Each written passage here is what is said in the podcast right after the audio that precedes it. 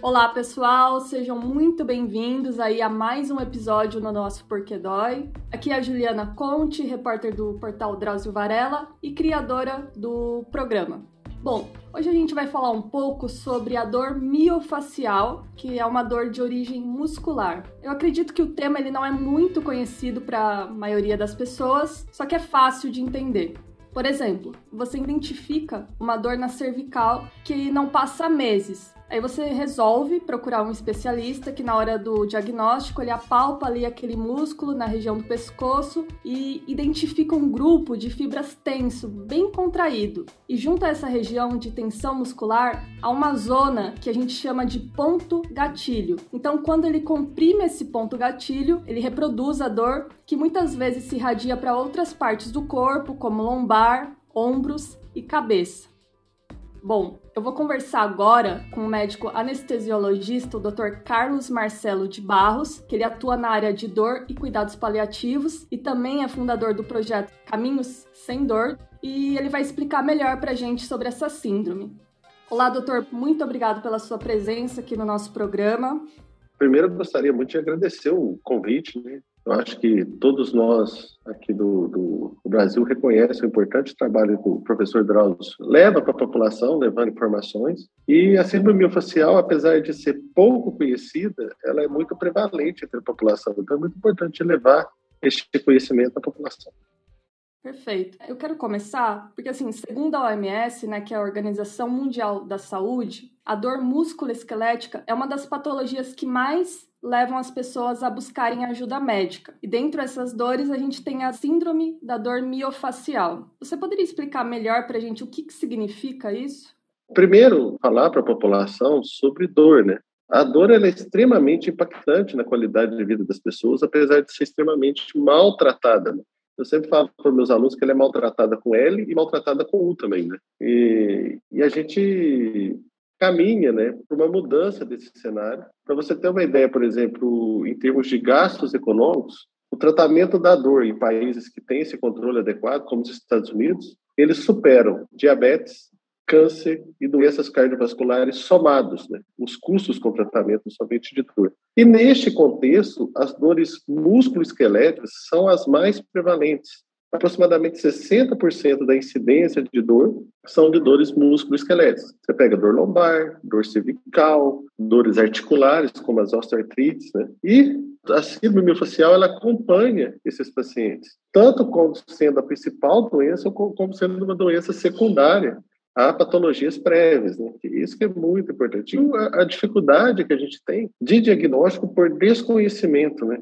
Tanto da população quanto de uma importante parte da classe média que não é capacitada para isso, quem está fora né, desse tipo de atendimento.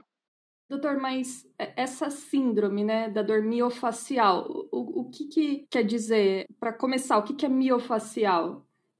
É, a síndrome de dor miofacial é uma condição dolorosa, muitas vezes incapacitante, que atinge os músculos, as fáscias e as junções ligamentares, ou seja, as articulações. Né? E ela tem uma característica muito clara, que é a presença de trigger points, que a gente chama de pontos gatilhos, que são nódulos extremamente dolorosos que ficam dentro do músculo.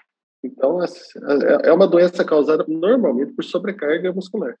Ah, entendi. E geralmente ela ocorre em que parte do corpo?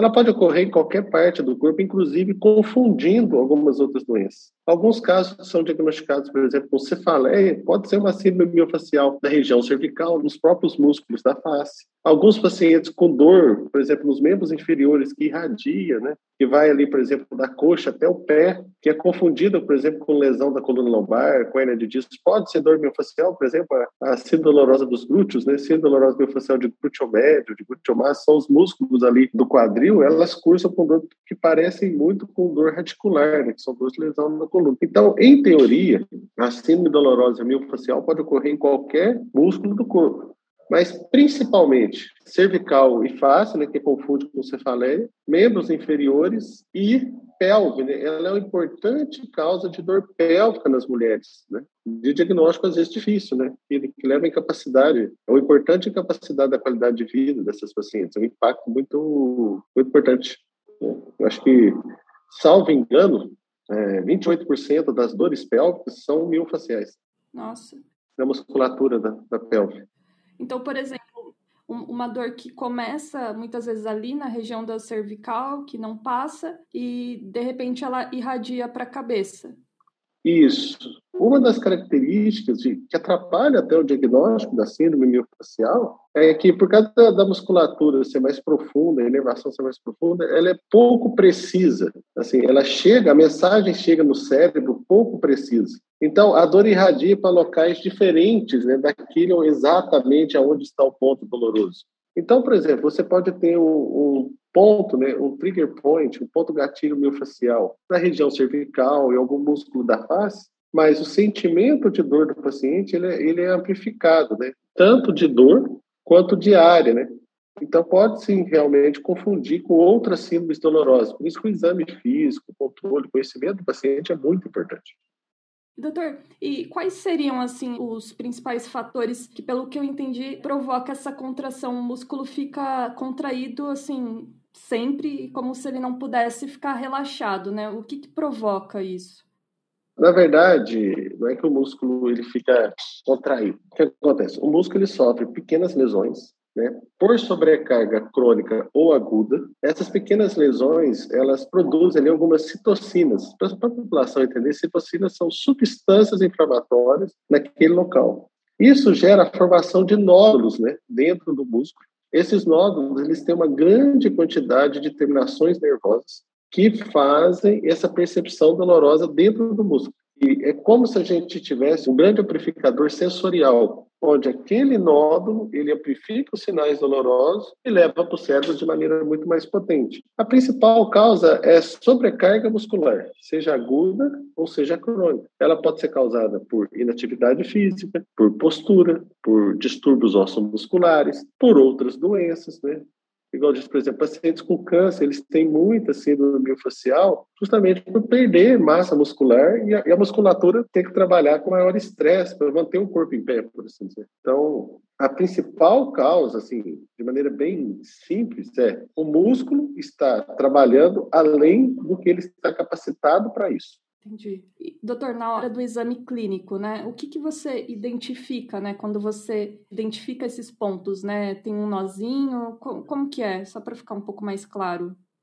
Por isso que o exame físico para diagnóstico da síndrome é muito importante, porque às vezes o paciente chega com uma queixa pouco específica uma dor irradiada, uma dor em queimação ou algo assim. Então, o que, que a gente faz? No exame físico, a gente palpa a musculatura. Às vezes, o músculo mais profundo é mais difícil, como, por exemplo, a dor pélvica. Mas a maioria das vezes a gente consegue palpar e sentir esse nódulo, a palpação. E quando você comprime esse nódulo, a dor ela é mimetizada com forte intensidade para o paciente. Então, esse é o principal fator diagnóstico. Alguns centros especializados a gente pode usar a ultrassonografia para identificar esses nódulos. Mas não, não é prevalente isso. O principal é a palpação mesmo, o exame físico, o toque do médico no paciente. Então a gente palpa e dói. E, e, eu te falo, Juliana, que dói bastante, sabe? É uma dor que impacta bastante na qualidade de vida dos pacientes, nas atividades de vida diária, ela deve ser melhor investigada. Entendi. E doutor, normalmente assim, quando você apalpa, já irradia para outros pontos do corpo ou não? É uma dor localizada inicialmente? Normalmente, quando você apalpa o ponto gatilho causador da dor, ele mimetiza a dor que o paciente trouxe de queixa. Por exemplo, se ele tem uma dor que irradia para membro inferior. Você palpa o ponto gatilho do glúteo, por exemplo, glúteo médio, que é mais comum, você palpa, ele sente aquela dor que ele está sentindo e reclamando e piorando a qualidade de vida dele, que normalmente foi o que levou ele até a gente poder avaliá-lo, né? Então, é bastante comum isso. Por exemplo, dores faciais. Na hora que você palpa o nódulo miofascial, o paciente ele reflete a dor em toda aquela área. E, às vezes, tem um, um fenômeno que a gente chama de twitch, mas é como se fosse o músculo, é, a dor é tão intensa e o estímulo nervoso é tão intenso que o músculo ele vibra, ele contrai. Diferente de uma cãibra, você sente o músculo vibrando, que é também um dos fatores que ajuda a gente a confirmar o diagnóstico.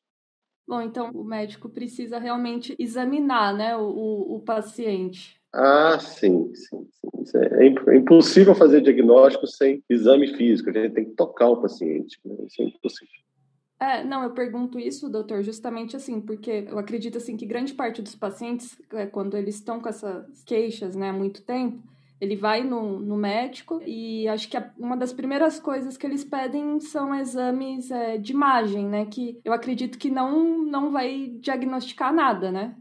Não, os exames de imagem, eles, eles têm um nome bem interessante, que eu sempre falo isso para os meus residentes, para os meus alunos. Eles são exames complementares, ou seja, eles só devem ser solicitados para complementar uma dúvida diagnóstica que você tem. E a dúvida diagnóstica vem da anamnese, ou seja, de você conversar com o paciente e de você fazer um exame físico detalhado. Então, algumas vezes é sim necessário, porque mesmo o paciente, você claramente identificando, por exemplo, um ponto gatilho algum músculo, às vezes você tem que, recorrer a algum exame de imagem para tirar a dúvida para saber se o paciente não tem algum outro problema associado ou alguma outra questão de saúde que está sendo a gênese daquela sobrecarga muscular. Mas eles são exames complementares, ou seja, eles são para tirar a dúvida e nos ajudar no diagnóstico.